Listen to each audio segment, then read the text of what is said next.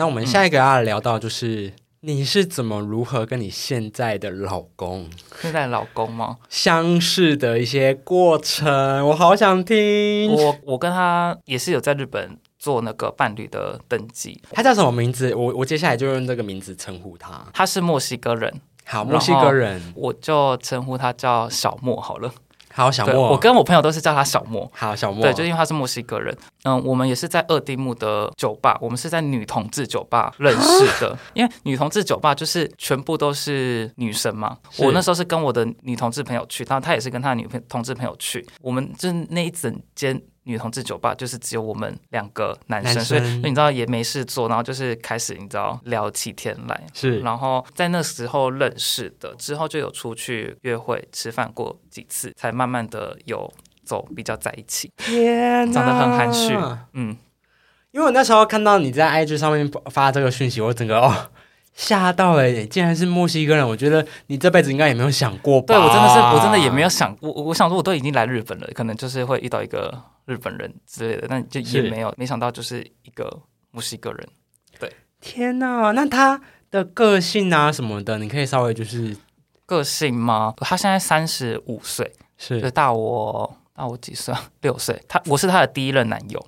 他以前都是交女朋友，他以前都是交女朋友，但是他以前是交女朋友，但是他的生理上是可以同可以可以跟男生也可以跟女生做那件事情的话，嗯，因为你知道，就是台湾人就是一一个晕船仔，就是你知道约会过几次就想要跟对方确认关系，然后我就是跟他约会过几次，就说，哎，我就直接问他，因为我也感觉出来他好像没有想要有再进一步的行动，然后我就我就直接问他说，哎，那我们现在是什么关系？然后其实他那时候也是有说他自己是没有考虑要谈恋爱的。是就他也没有跟男生交往过。我那时候其实就也觉得，嗯，好吧，就他他都已经长成这样了，那我也觉得 OK，就是没关系。你也知道，就是台湾男生在每一方面都做的很足，就是很贴心。就是是他那时候生病感冒，然后我甚至就在家里煮鸡汤，然后还送过去给他。我觉得其实应该就是一些生活中的小事，就是有慢慢的感动到感动到他，然后让他真的开始思考是不是可能想要稳定下来，或是有一个伴这样子。但在刚一开始的时候，他其实也是蛮犹豫跟挣扎的。是然后，因为他他觉得他就是一个他的个性，他就是比较玩咖，他比较定不下来。三十五岁还没有要定下来的意对，他。应该说他本来人生规划就没有想要定下来，他就觉得他就是会一直这样子活下去。那你嘞？你人生规划有想要？我当然不可能，就是 你知道，就是嗯 我们就是想要你知道有一个对象，然后安安稳稳结婚，两个人相守在一起，直到永远这样子。后来那时候他就有跟我说，他觉得他没有办法，就是放下现在的一切，然后跟我在一起。他现在就是玩的很开，玩的很凶嘛。是然后就说，呃，如果我们是开放式关系，可以吗？那我那时候就是觉得。当然不行，我当然不要。就是如果你要开放式关系的话，那我宁可不要在一起。什么？这个这个要求是来自于你们的感情有一定的程度了吗没有？没有，就还没在一起之前，哈，就已经提出这个要求了。我那时候就觉得，呃，我当然不要。就是如果你你要开放式关系，那我真的就是真的就算了。然后是我那时候其实就觉得，好了，就是差不多这出戏也就演到这边就 OK 了，好吧？我我自己也有开始跟他保持一点距离，但是是可能是他发现我真的是太好了，应该这样说嘛。我自己在一段关系之中会会比较想要照顾另外一半的，是因为他就是一个比较大的人，就三十五岁，就是所以他遇到的那些人都是想要被照顾的，从来没有一个人说想要照顾他。是对，所以在这种很多生活上的小细节跟相处之中，就是慢慢的有被我的这些行为打动，然后所以他才说好，OK，就是、哦、什么开放式关系不要了，就是我我想要跟你在一起。我们那时候就才决定，就是好，那就在一起。这是天这是刚开始就是呃初期认识的的一个小故事，这样子。因为你刚刚有讲到他，你有很多行为举止感动到他，那他是什么样子的点吸引到你，想要跟他在一起？可能是因为他的各种才华吧，他有什么才华、啊？就是他的工作是，其实我一直很不知道用怎么用中文要怎么形容那个工作，就是在一个拍片的现场，然后他是负责操纵摄影机，然后各种荧幕设备，是对，他就是其实有参与过很多 Netflix 啊，或是很大型的拍摄的，幕后团队的其中一份子。然后他就是那个团队的 leader 这样子。Oh my god！然后我就觉得哦，就是你知道就被这种才应该是被才华的部分所所吸引，然后再加上长得也很可爱，这样子，就是我我我比较容易被长得很可爱的人吸引。呃，他不止可爱哦，我觉得依照很多人的审美观，我觉得他是算帅的哦。嗯嗯嗯嗯嗯嗯，就是帅又可爱之中又带一点帅这样子。对 那除了才华之外，没有其他 点吸引到你吗？其他的点吗？其实那些点应该是，我觉得更多的点是真的是在一起之后才慢慢出来的，才会让我更加确定真的就是这个人。就是那什么点慢慢出来？就是他是真的真的真的真的很照顾我，跟很爱我。比如说，因为我我的工作就是早上十点到晚上十点，然后有时候到家就真的很晚，常常就是会说，哎，你今天几点到家？那我就是我做我给你吃，我要吃的东西都是我开菜单。我虽然就是之前在台湾的时候就是也很会做便当，也很会做便当，但是没想到就是遇到一个比我更会做饭的人，然后就瞬间我就再也不用再做饭了，你知道吗？我开的菜单不是那种说什么高丽菜炒羊肉还是什么，不是哦，就是 是就是我想要吃。奶油炖饭，他就是真的会开始把，其实我没有很认真在看他怎么做，但是他就是会买各式种 cheese 奶油，买一些器具，因为我之前甚至有点餐过，说我想要吃披萨，就真的去买了一个那个东西叫什么窑烤炉吗？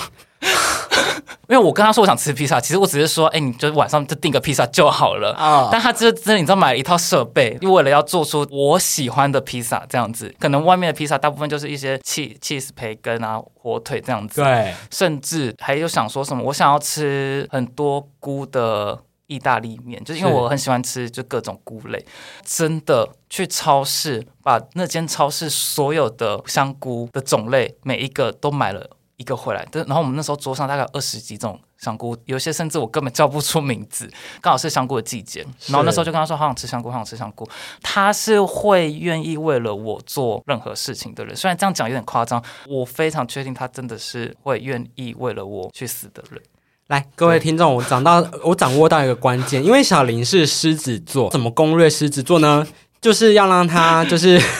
你要比他更优秀，让他折服于你，嗯，然后你的才华啊什么的，你都要就是高过于狮子座，他才会变得像猫一样。真的，我真的是这样，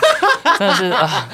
自己讲起来都有点惭愧。那讲到猫，我突然想到说，你当初不是狗派的吗？你怎么会养了两只猫呢呃，我现在是已经有养三只了。？Oh 已经有第三只了，就是我真的是完全狗派的人，但是我另外一半他是喜欢猫，而在应该说在日本的话，完全看不到流浪狗，但是流浪猫很多。我们的三只猫全部都是在我们家门口捡到的，就是我们这附近就是很多流浪猫，然后流浪猫可能也都没有结扎，他们在外面就是会交配，就是产下很多小猫，然后那时候小猫就会在路边就看到很小的叫什么奶猫嘛，然后小奶猫。小奶猫，他们妈妈就是会照顾他们一段时间，但是到后来的话就不会再一直去照顾他们，所以是我们那时候看到他们的时候，买一些猫罐头、猫零食，就是给他们吃这样子，然后就算是小小照顾他们。到后来就是我们发现那个猫妈妈就再也不见了，就真的再也没有回来，但是我们也不敢把它带走，因为如果它妈妈有一天回来了怎么办？但是我们还是就是有先带他们到医院去。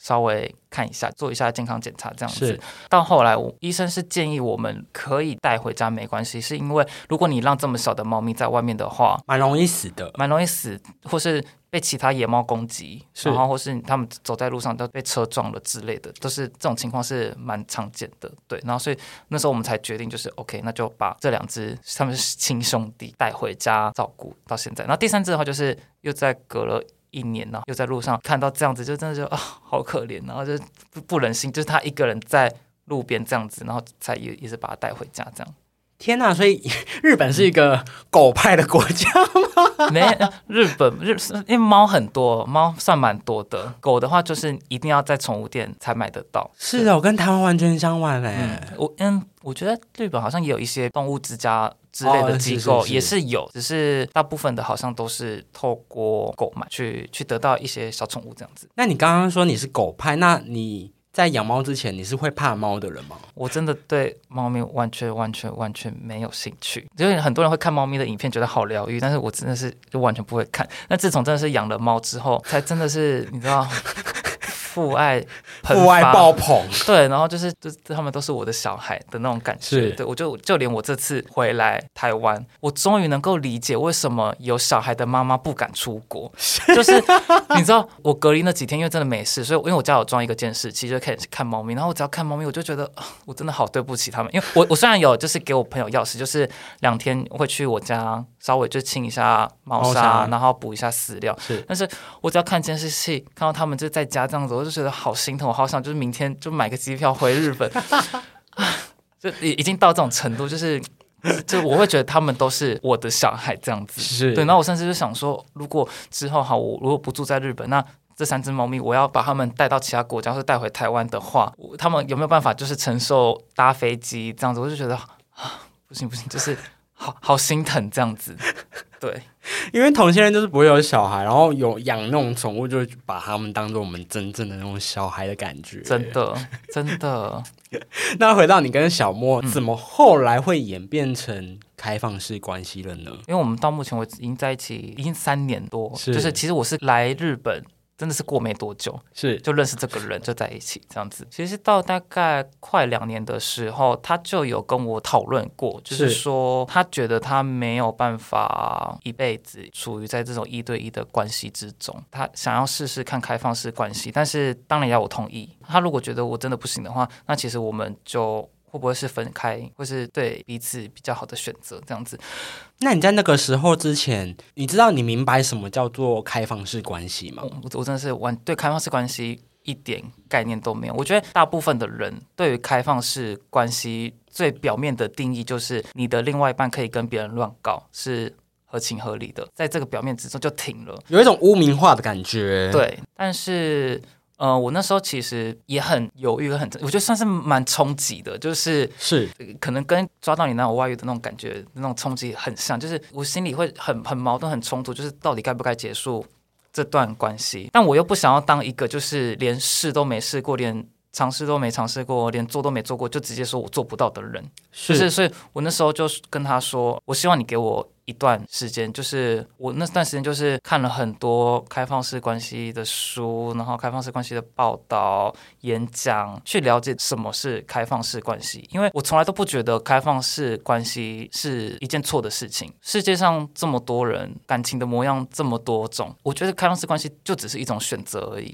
是那时候也是真的看了这么多开放式关系的书跟演讲，我在这方面就做了很多功课。因为我跟他说，哦。我我需要一点时间去去理解跟消化这件事情。那我不确定我能不能接受这件事情，有可能我真的了解这件事情之后，我还是没办法接受，这也是有可能的。但是我希望你可以给我一点时间去了解这件事情。做了那么多功课，你可不可以跟观众朋友分享一下，再更详细一点的开放式关系是什么？我觉得开放式关系牵涉到，其实它的范围真的是蛮广的。哦，怎么说？其实开放式关系其实就只是两个人相互沟通、协调好就可以了，是应该这样说。我们那时候其实，在尝试做开放式关系这件事情的时候，有先列出几个，就是算是规则吧，就是 OK，我们可以进行开放式关系，但是我有几点要求，麻烦你要做到。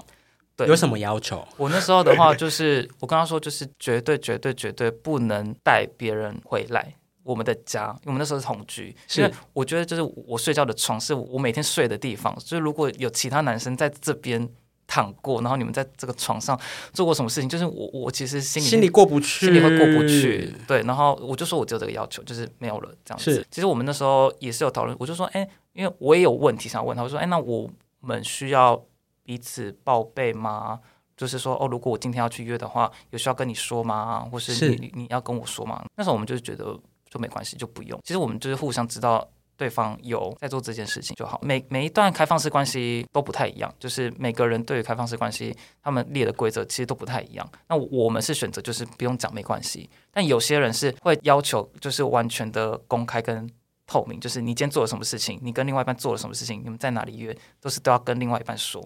哎，前提哦，就是你们两个要说好哦。那如果其中一个人。骗对方，或者是呃隐瞒些什么，那其实就是出轨的一个部分。对，其实算是，因为我自己在开始这段开放式关系之前，我身边是完全没有任何开放式关系的情侣的朋友。是对，然后所以其实我对于这方面的资讯接受量是算非常少的，是，但是可能我不知道，也许在国外这件事情是蛮普遍的一件事情，我不知道。然后所以其实我才会觉得说，我们两个人在感情的价值观上面有一些落差，是也来自于不同的国家文化的差异，这样。没错，开放式关系其实让我学到蛮多，不只是这真的只是开放式关系这件事情，而是两个人的相处上。是因为其实我在开放式关系中，当时在看那些书的时候，对我帮助最大的是有一本书叫做《道德浪女》。我觉得其实如果真的有接触开放式关系的人，应该都有听过。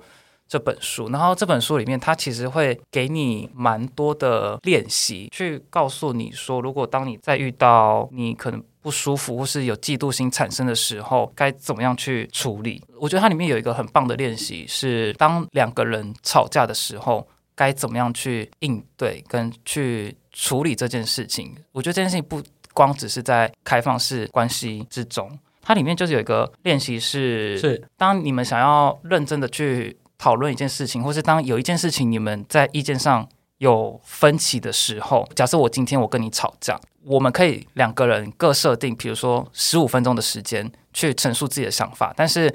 我们在陈述自己的想法的时候，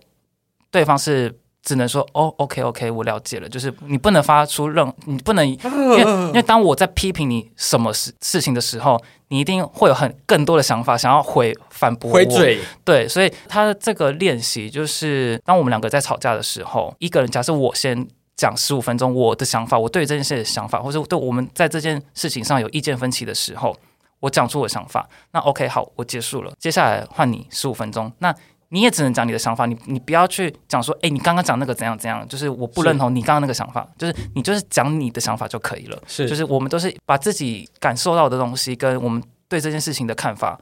跟对方说就好了。这十五分钟，两个人的十五分钟结束之后就结束，我们就不要再讨论这件事情。我们就是今天对于这个议题，我们就讨论三十分钟。是，那接下来我们可以就是可以一起去吃饭，然后。或是看个电影，就做一些轻松的事情，就是这件事情就今天都不要再提到了。但是，因为我们刚刚两个人，我们结束这件事情之后，可能接下来的一两天，你都会一直反复的去思考自己说的话，跟就会有所沉淀。对，跟对方说的话，就是我觉得这个练习对我的帮助蛮大的。我在开放式关系的时候，也有跟他做过几次这样子的练习。确实，在这段时间，我觉得把自己的。意见陈述出来之后的一两天，就是你可以真的知道对方在想什么，跟在意什么。对对对，跟我会反省自己这样子是对的嘛，然后去做两个人意见的平衡。我觉得这个是在开放式关系中对我帮助算最大的一个。而且我觉得这个不只是开放式关系，任何情侣关系中都很适用的一个方法。真的，开放式关系的初学者，我是蛮推荐，就是这本书可以去看的，叫做《道德浪女》。它有分享蛮多种，就是我刚刚说到，就是世界上这么多人，感情有这么多种模样，她就是真的把很多开放式关系的经验跟如何处理很多情绪，她都有在里面。蛮详细的记载，他甚至有一些案例是，比如说，哦，我跟你在一起，你下个礼拜要跟另外一个男生出国，然后我还开车送你到机场。我觉得，我不，我不可能，我不可能做到这种事情，就是我没有开放到这个样子。对，对，但是确实，你说他们错吗？我我不觉得他们错，就是两个人其实相处、讨论好、协调好，我觉得这样就 OK。对，再次的讲，就是。开放式关系的任何前提下，都是两个人约要约定好哦。嗯嗯。那我有一个私私人的问题想要问，就是那在开放式关系之前，他你用的还喜欢吗？用的还喜欢吗？你说那方面吗？对，那方面，性方面。哦，我们两个人的角色是完完全全。部分的，就是所以我们算是蛮轮流，是有时候他当一，有时候我当一，有时候他当零，有时候我当零，这样子。是对，喜欢嘛？就是因为你反正就是喜欢这个人嘛，所以就是跟他做那件事情，那件事情就是快乐的。这样是，那开放式关系到现在有没有超出规则啊，或者是还顺利的地方吗？我比较想要讲的是，像我们在开放式关系中，我觉得我最担心的从来都不是他，而我担心的是我自己。我对于开放式的关系，我会大部分会担心的可能是会不会跟别人发生关系之后，然后就爱上对方就跑走了。但是他是一个完完全全可以性跟爱分的非常干净、非常开的人，就是他可能要跟一个人做的时候，他就是开交友软体，然后说：“哎，等一下下午五点在哪里哪里见了面之后，可能连前戏都没有，就是直接做，然后做完射完就哦拜拜，然后就走了，就是中间也不会有任何多的交集。但是对我来说，要跟一个人约。”你就是你要先喜欢这个人的外表，当你喜欢这个人外表，可能就会又有一点情愫的产生。是我自己也会觉得说，可能要先要有一点聊天，就是对这个人有一些认识，然后是吃饭，再慢慢进入到做那件事情。做完，然后如果就觉得嗯也也还 OK，然后就可能也可以可以当个朋友这样子。就是对我来说，性跟爱是完全包覆在一起的，所以我会。很多的时候是担心我自己会不会在开放式关系中，然后不小心玩一玩就出去了，出去了就飞走了，就跑跑掉了这样子。对，我觉得我我还是算是要保有那一份矜持，这样子就是要非常有意识的去控制自己在开放式关系，还有跟别人交流。有一些尺寸的拿捏吧，对对对对对，对，就是可能真的你可能一个不小心过，就可能真的这段关系就不见了。真的，后来你们结婚是在开放式关系后吗？对，那是什么样子的契机下你们决定要结婚的？不在日本，就因为他的工作是需要到不同国家，有因为他今年一月的时候，因为工作的关系要去英国。办是，他上个月又飞到荷兰去，然后明年又要回美国，所以其实我们会做登记。如果之后他假假设我要去，我要跟他去英国定居的话，我们有这样子的一个伴侣证明，其实我是可以用伴侣签证过去英国的，我就不是只是用一个观光签证，然后在那边跟他登记，或是在那边找工作才可以住在日本。是，所以我们先做了这个登记。然后有有了这个伴侣证明之后，其实因为我们现在算是远超远距离，就是我们时差很长。有了这个，其实也是算是一个嗯相守。然后就是透过这个，因为他一直觉得，其实结婚或是做这个登记，就只是一个很纸本上面的事情，就是结婚就是一张纸。他的他的观念就是这样子。他甚至其实也没有这么的想要结婚，但是他算是为了我去选择做这件事情。因为他希望我之后是可以陪他到他住的那个国家去一起生活，因为我们从在一起到一直到现在，就是我们所有的钱都是完全 A A 制，无论是吃饭、房租，就是我们就完全都是一半，所以我也不会想要，就是我去，假设我去英国或者我去荷兰，因为我如果去搬去的地方，一定会花很多钱，就是我老本就一直烧掉，那总有一天还是会烧完，因为我在那边可能也没办法。马上找到工作，所以我就说，如果你真的有确定在某个国家会住待超过一年以上，你再跟我说，那我我觉得在那个时候，就那个时机点去可能会比较 OK，因为是如果我就这样一直跟他跑来跑去搬来搬去，就是他可能也会觉得我是也许是个累赘还是怎么样，就是我可能那个关系又会变了，对，那时候才会决定说 OK，那就先。登记，那我们有这样的一个证明之后，之后要办事也比较方便哦。对的，就是回到你跟小莫，你们结婚。是有那种很浪漫的仪式吗？好好奇哦。在日本做伴侣登记的话，其实就是应该是跟台湾一样，就是到户政事务所这样子。对。然后我们那时候就是有在户政事务所那边为彼此朗读，就是自己写的信跟交换戒指这样子，就是没有没有像台湾结婚一样，就是还有什么请客还是什么的，就是只是在。户政事务所就是做一个这样子小小的定情仪式，所以你们两个就共同说好，哦，我们哪一天要去结婚登记，然后也不是那种哦，可能在家里，然后突然下跪了，没有没有没有 没有那种没有没有没有 仪式感，没有，我们刚好是在就是在一起两周年的那一天去登记，对对对，就想说纪念日就是有一天就好了，不用真太多天也很麻烦。是，那让你那个那时候讯息发出去的时候，嗯，有没有收到很多人的祝贺？有有有有有，我真的是应该是我史上最多赞的的贴文吧，应该是。那到现在为止，你跟他的远距离的关系都还维持算还可以吗？其实很 OK 啊，就是我们算是我自己觉得啊，就是蛮成熟、蛮理性的，就是也不会到过于黏，或是就我们两个也不太会吃醋，就是说，哎、怎么都不会有讯息什么的，就是我们就是有事情，然后想要分享，就会跟对方说。视讯的话，可能三天一次吧，就是我们也不会讲好说，哎、礼拜三、礼拜五要试训，然后没有试训就就说你为什么都不打给我什么的，就是想到或是就是觉得说，哎、晚点打给你 OK 吗？这样子，这样来保持我们的关系跟联络，这样。是对。那节目的最后啊，一样就是跟上次小林的那一集很像，就是在邀请你选一首对于你们的感情啊，有没有一首歌可以代表的？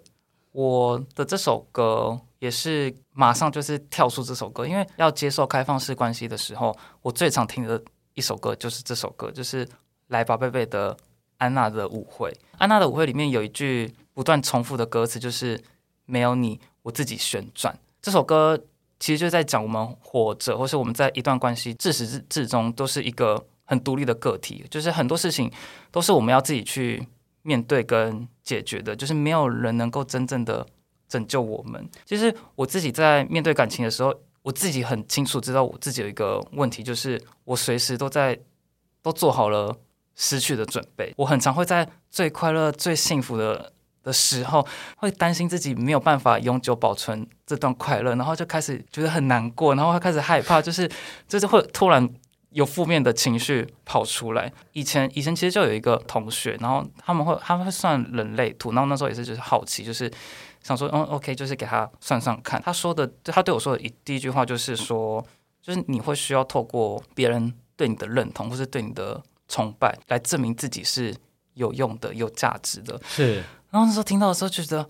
好好赤裸，就是 因为因为他说对了，然后但我又自己又从来没有意识到我自己有这样的问题。我在这段时间做了很多的练习，就是比如说如何如何爱自己，如何跟自己相处，如何把重心放回到自己的身上。我觉得这一直都是我自己在面对感情的时候的一个